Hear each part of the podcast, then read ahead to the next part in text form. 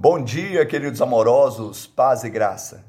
Vós, porém, sois raça eleita, sacerdócio real, nação santa, povo de propriedade exclusiva de Deus, a fim de proclamardes as virtudes daquele que vos chamou das trevas para a sua maravilhosa luz.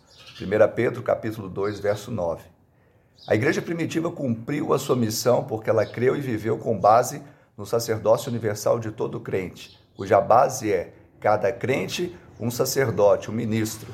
E nós, de fato, somos ministros de uma nova aliança.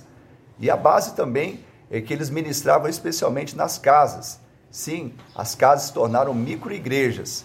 A pergunta é: não que nós tenhamos um dom específico para cumprir aquilo que o Senhor nos deu, mas se somos de fato discípulos vocacionados no chamado universal de Cristo. Que Ele te abençoe, você cumpra a missão para o louvor da glória de Deus.